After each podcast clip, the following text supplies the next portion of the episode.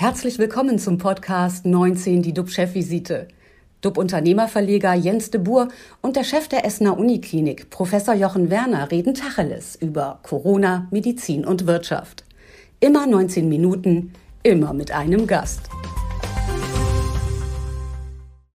Unsere Gäste heute.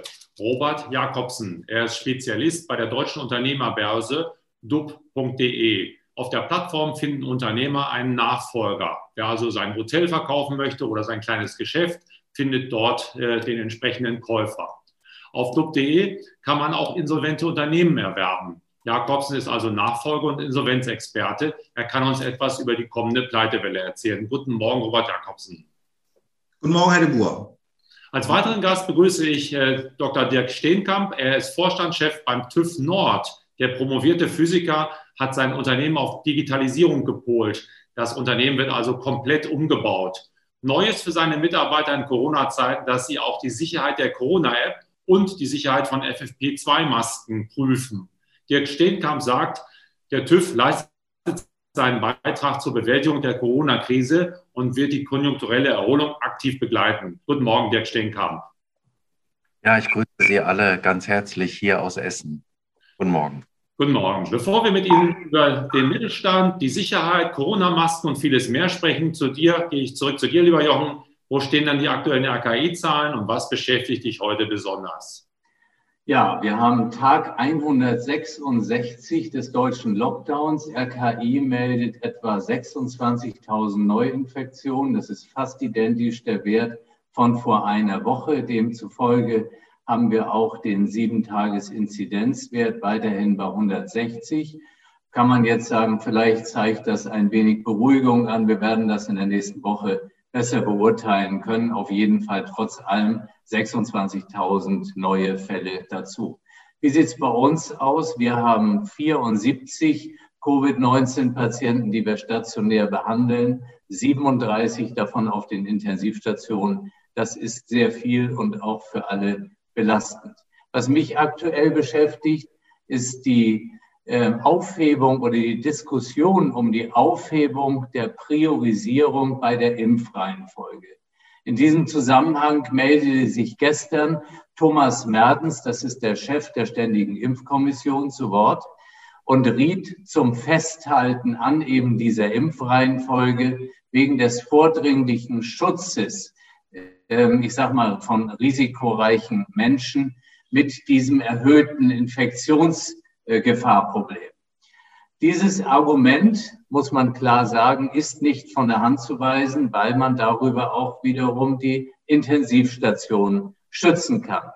Trotzdem soll man vielleicht auch überlegen, dass man das eine tut, das andere nicht lässt. Also ich glaube auch, das Festhalten noch für einige Zeit an der Impfreihenfolge aber vielleicht könnten wir es ja hinbekommen, abends in den späteren Abendstunden so eine Art Impf-Happy Hour durchzuführen, einmal für übrig gebliebene Dosen und vielleicht auch für ein kleines Kontingent, das äh, dann eben diejenigen, die spät abends auch kommen wollen, in diese Möglichkeit versetzt. Also ich fand ja den Vorstoß von Herrn Laschet äh, sehr gut, äh, unserem NRW-Ministerpräsidenten, als er diese Drive-In-Impfstation aufbaute. Das zeigt einfach einen anderen Weg zu gehen und das gibt allen auch ein wenig Zuversicht.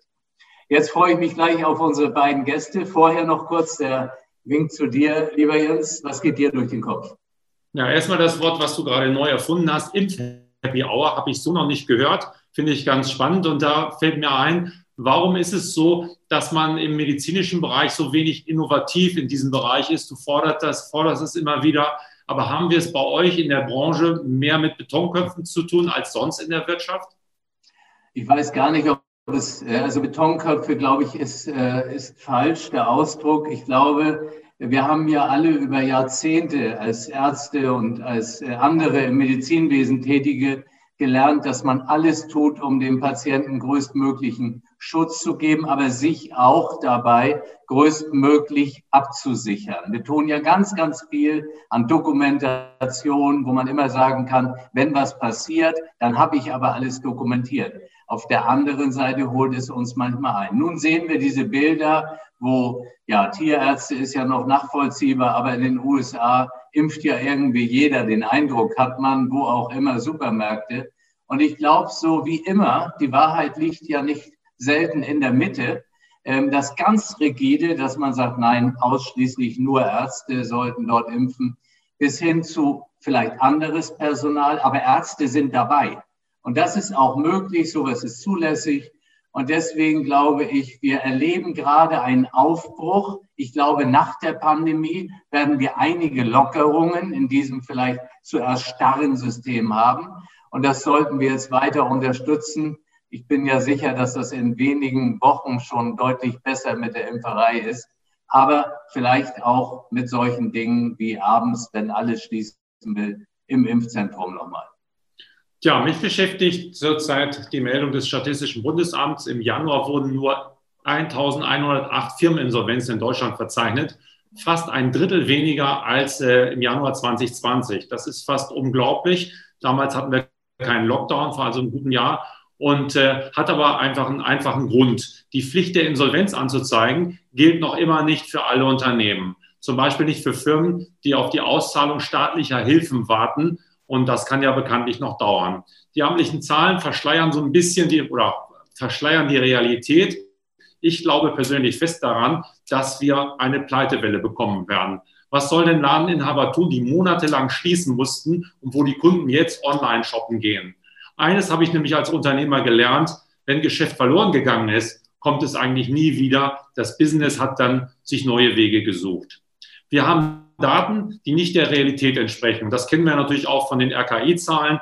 Nach den Feiertagen glauben wir, ist alles wieder gut, sie sind verzerrt und danach kommt dann so Stück für Stück die Wahrheit. Und das gilt auch für die Krankenversicherung. Wir hatten ja den Chef der AOK Rheinland-Hamburg hier, Günter Weltermann, und der hat uns auch gesagt, naja, das Geld reicht eigentlich nur noch bis zur Bundestagswahl. Und dann müssen wir sehen oder hoffen wir, dass die Beiträge nicht explodieren. Also das ist ein wichtiger Punkt. Ich glaube, nach den Wahlen, das ist dann, dann werden wir alle Nebenwirkungen der Pandemie spüren, von Pleitewelle, leere öffentliche Kassen und es wird uns eine ziemliche Rechnung dann äh, ja, präsentiert werden.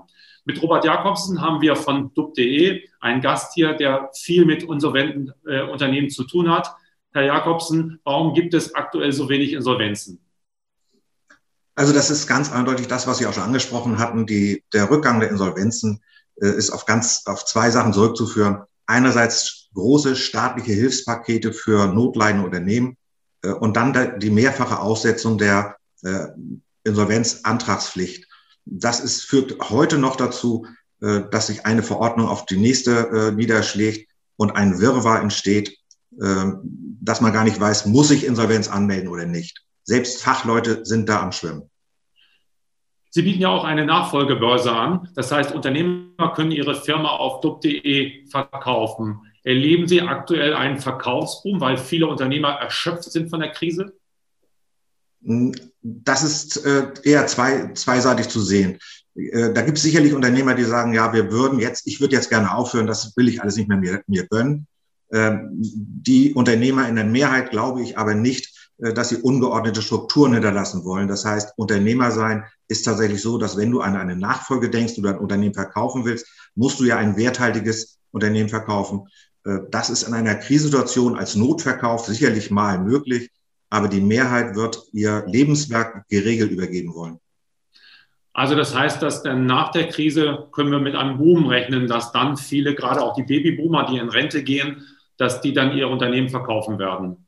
Da gehen wir ganz eindeutig davon aus, weil äh, es wurden in 2020 natürlich äh, viele Existenzgründungsnachfolgen geschoben. Das heißt, wegen der Unsicherheit wussten viele Unternehmer nicht, soll ich mich jetzt selbstständig, also angehende Unternehmer, soll ich mich selbstständig machen, soll ich das Risiko eingehen? Äh, je besser die wirtschaftliche Perspektive wird, je mehr man äh, resiliente Unternehmen jetzt gebildet hat, desto eher wird es dann auch die Nachfolger geben, die im letzten Jahr nicht gegründet haben. Und die werden auf die Unternehmer treffen, die im letzten Jahr geschoben haben, weil sie eben auch nicht wussten, welche Zahlen kann ich denn für meinen Verkauf nehmen? Was ist mein Unternehmen wirklich wert? Da war ja eine ganz große Nebelwand entstanden. äh, da standen alle quasi vom Abgrund und wussten nicht, was soll ich eigentlich machen. Der Boom also, kommt. Also wir brauchen transparent und wir brauchen da auch Sicherheit, Sicherheit der Zahlen. Das Wort Sicherheit, jetzt ist ein schöner Cliffhanger, ist auch ein, er lacht schon, ist das Thema für Dirk Steenkamp. Er ist Chef beim äh, TÜV Nord und äh, das Wort, glaube ich, das äh, steht bei Ihnen überall. Sicherheit prüfen und das gilt eben auch von der Medizintechnik oder FFP2-Masken. Äh, Herr Steenkamp, wie kann die Sicherheit bei der Riesenpalette des Angebots zum Beispiel aus China gewährleistet sein, dass die Masken sicher sind? Ja, also hier ähm, können wir ja jetzt schon auf eine fast einjährige Erfahrung äh, zurückblicken. Ähm, wir waren damals eigentlich als TÜV Nord äh, eine der wenigen Institutionen, die überhaupt in der Lage waren, sehr schnell Prüfkapazitäten aufzubauen und hochzurampen, muss ich sagen, in Deutschland. Ähm, das ist vielleicht eine Mini-Anekdote. Wir machen eigentlich als TÜV Nord schon seit vielen Jahrzehnten Prüfungen an Atemschutzmasken. Das kommt hier im Ruhrgebiet typischerweise aus dem Bergbau, also aus dem Steinkohlebergbau, äh, wo eigentlich FFP2-Masken an der Tagesordnung sind, dass man die unter Tage in bestimmten Bereichen trägt. Von daher waren wir in der Lage, hier mit unserem Prüflabor sehr schnell die Kapazitäten hochzufahren. Das war aber erstmal gar nicht primär das Problem, sondern das Problem war erstmal überhaupt Lieferanten auszuwählen und ich muss auch sagen, zu Anfang auszusortieren, die überhaupt in der Lage waren, in äh, entsprechend großen Volumina solche Schutzmasken zu fabrizieren. Viele dieser Masken kamen aus China. Da war natürlich auch ein äh, Auswahlprozess erstmal erforderlich. Wir waren damals mit teilweise 150 Gutachtern in China vor Ort und haben dort entsprechend die Maskenlieferungen nach Deutschland, vielfach auch für das Bundesministerium für Gesundheit, entsprechend mit überwacht, sodass wir mittlerweile als TÜV Nord auf Lieferumfänge von etwa 1,8 Milliarden Schutzmasken zurückblicken können, die wir natürlich nicht alle einzeln getestet haben, sondern in Stichproben aber das war für uns und für unsere Mannschaft schon eine große Herausforderung. Können Sie denn so Pi mal Daumen sagen, wie viel Schrott dabei war am Anfang und wo wir jetzt stehen? Ist immer noch fehlerhaftes Material darunter, was Sie zurückschicken oder was Sie sagen, das geht gar nicht? Ja, also ähm, die Lage hat sich dann natürlich deutlich entspannt. Ähm, ich muss sagen, es waren zu Anfang auch, ich nenne sie mal Glücksritter unterwegs, die halt versucht haben, mit zweifelhaften äh, Masken einfach ein gutes Geschäft zu machen. Ich muss auch sagen, uns wurden anfänglich, äh, sag mal, gefakte, falsche, gefälschte CE-Kennzeichen vielfach untergeschoben, die dann gar nicht für Schutzmasken galten, sondern für Spielzeuge beispielsweise. Ähm, muss aber sagen, auch China hat da einen hervorragenden Job gemacht. Wir hatten anfänglich, sag jetzt mal, Ausschussquoten im Bereich von 30, teilweise auch 40 Prozent. Mittlerweile ist das, ich würde mal gefühlt sagen, auf etwa fünf Prozent zurückgegangen.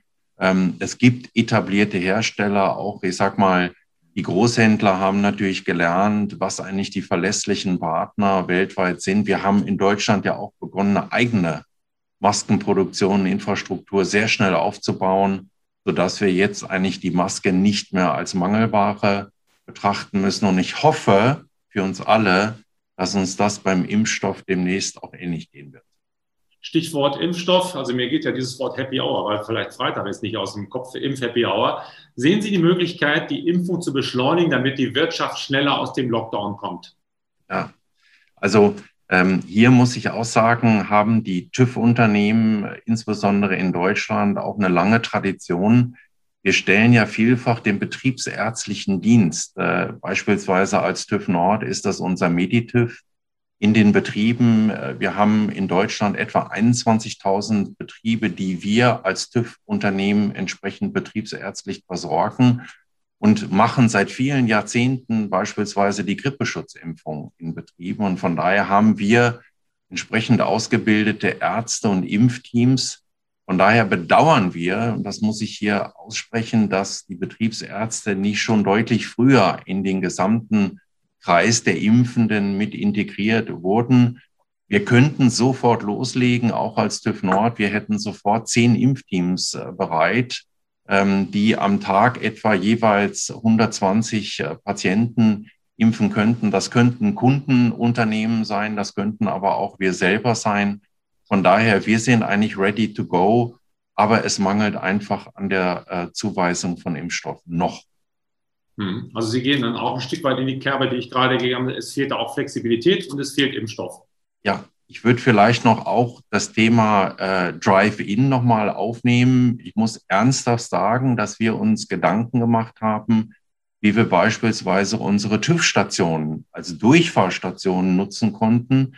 Das heißt, genauso wie Sie mit Ihrem Auto zur Hauptuntersuchung fahren, könnten Sie dann entsprechend auch zu einer Impfung fahren wo sie dann letztendlich in einer Art Durchgangsstraße an ihrer TÜV-Station geimpft werden könnten von approbierten ähm, Betriebsärzten.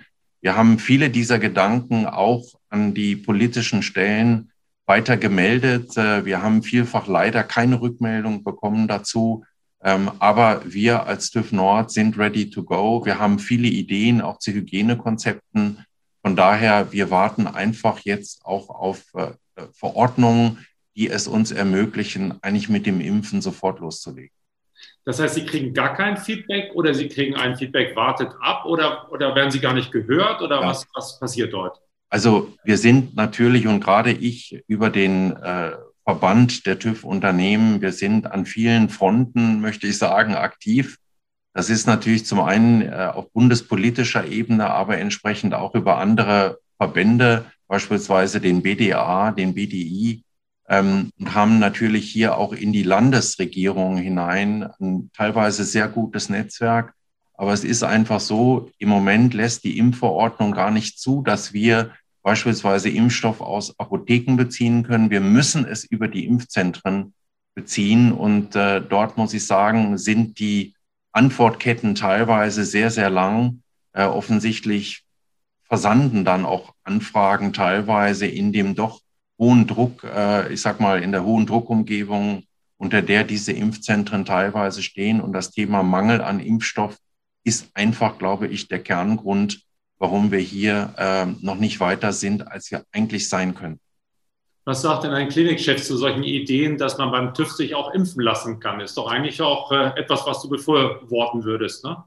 Absolut. Also TÜV steht ja für Genauigkeit, für Präzision, für Abläufe. Ich glaube, es gibt kaum eine Institution, wo man sagt, das wird wahrscheinlich richtig gut geordnet sein. Also ähm, gute Geschichte. Also insgesamt meine ich, auch wenn Herr Steenkamp jetzt sagt, es fehlen dann wieder diese Rückmeldungen, uns allen muss klar sein, das sind ja ganz viele Menschen, die alle ganz viel arbeiten, engagiert sind. Und wir kommen wieder an dieses Thema Digitalisierung, elektronische Information. Es hapert. Ja, und das ist so schade. Aber ähm, tolle Idee, Herr Steenkamp. Äh, vielleicht geht das ja los bei Ihnen. Sie haben auch, Herr Stinkamp, eben gesagt, Hygiene und Sie bieten ja auch Schulungen im Bereich Hygienekonzepte an, zum Beispiel für die Hotellerie. Boomt das Geschäft angesichts der Pandemie oder ist da eher Flaute, weil ja viele Hotels gar nicht geöffnet haben? Also wir haben eine sehr hohe Nachfrage nach Hygienekonzepte, weil viele Branchen versuchen natürlich gerade über ausgefeilte Konzepte äh, Hygiene- und Abstandsregeln betreffen, eigentlich aus diesem äh, Standstill, aus dem Stillstand sich wieder positiv herauszubewegen. Ich muss sagen, wir sind da natürlich als äh, TÜV Nord auch gut unterwegs. Wir sind ja in mehr als 100 Ländern außerhalb von Deutschland auch tätig, können da viele Erfahrungen, sei es aus China, sei es aus Indien, aus Südostasien mit übertragen in unsere Hygienekonzepte. Äh, und ich kann da jeden Unternehmer auch immer nur wieder motivieren, befassen Sie sich aktiv mit diesen Themen. Wir haben ja viele Branchen und viele Beispiele, die das schon sehr, sehr gut gelöst haben. Ähm, wir müssen hier immer auf dem Gas bleiben, äh, entsprechend weitermachen. Äh, und ich glaube, dass wir einfach aus einer Kombination, das heißt, immer mehr sind geimpft ähm, und gleichzeitig und Einhaltung strenger Hygieneregeln und entsprechend Abstand halten, Kontakte nach Möglichkeit vermeiden, Unternehmen auch entsprechend ihren Mitarbeitenden Homeoffice anbieten. Das Thema Anbieten von Tests ziehen wir sehr konsequent durch in der TÜV Nord Gruppe äh, weltweit. Ich denke, das sind die Bausteine, die wir brauchen, um möglichst schnell ähm, uns gegen diese Pandemie zu stemmen und dann irgendwann vielleicht auch mal perspektivisch wieder ein halbwegs normales Leben führen zu können. Letzte Frage, mein Auto muss demnächst zum TÜV. Kann ich das per Zoom bei Ihnen machen oder muss ich noch vorfahren? Ja, also das kann man leider äh, vielleicht im Raumschiff Enterprise per Zoom machen, Ihr Auto zur TÜV-Station beamen. Ähm, so einfach äh, ist das leider noch nicht heutzutage. Äh, Sie können sich aber bei uns natürlich per digitaler äh, Internetschnittstelle erstmal einen Termin besorgen. Das klappt völlig reibungslos. Äh, und Sie fahren dann an der äh, TÜV-Station vor. Es gibt überhaupt gar keinen Kontakt mehr, ähm, den Sie persönlich sozusagen dort äh, äh, durchführen müssen. Der Schlüssel wird Ihnen abgenommen und letztendlich bekommen Sie dann nur noch an der Ausgabe einen äh, wieder gereinigten äh, Schlüssel oder desinfizierten Schlüssel zurück und auf Ihrem Nummernschild klebt dann hoffentlich eine neue und zwei Jahre verlängerte TÜV-Plakette. Ja, da sind Sie, glaube ich, optimistischer. Nein, tun Sie auch digital. da sind Sie optimistischer als ich. Mein Auto geht jetzt ins 20. Jahr, also ich bin bei da mit.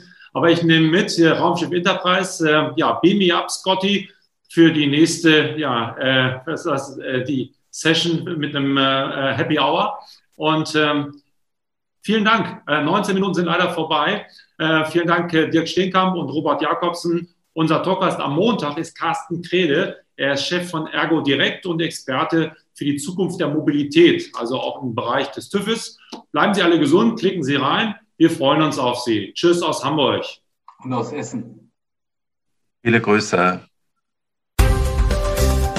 Das war 19 die DUB-Chefvisite als Podcast. Die Videos dazu gibt es auf watz.de und auf dub-magazin.de.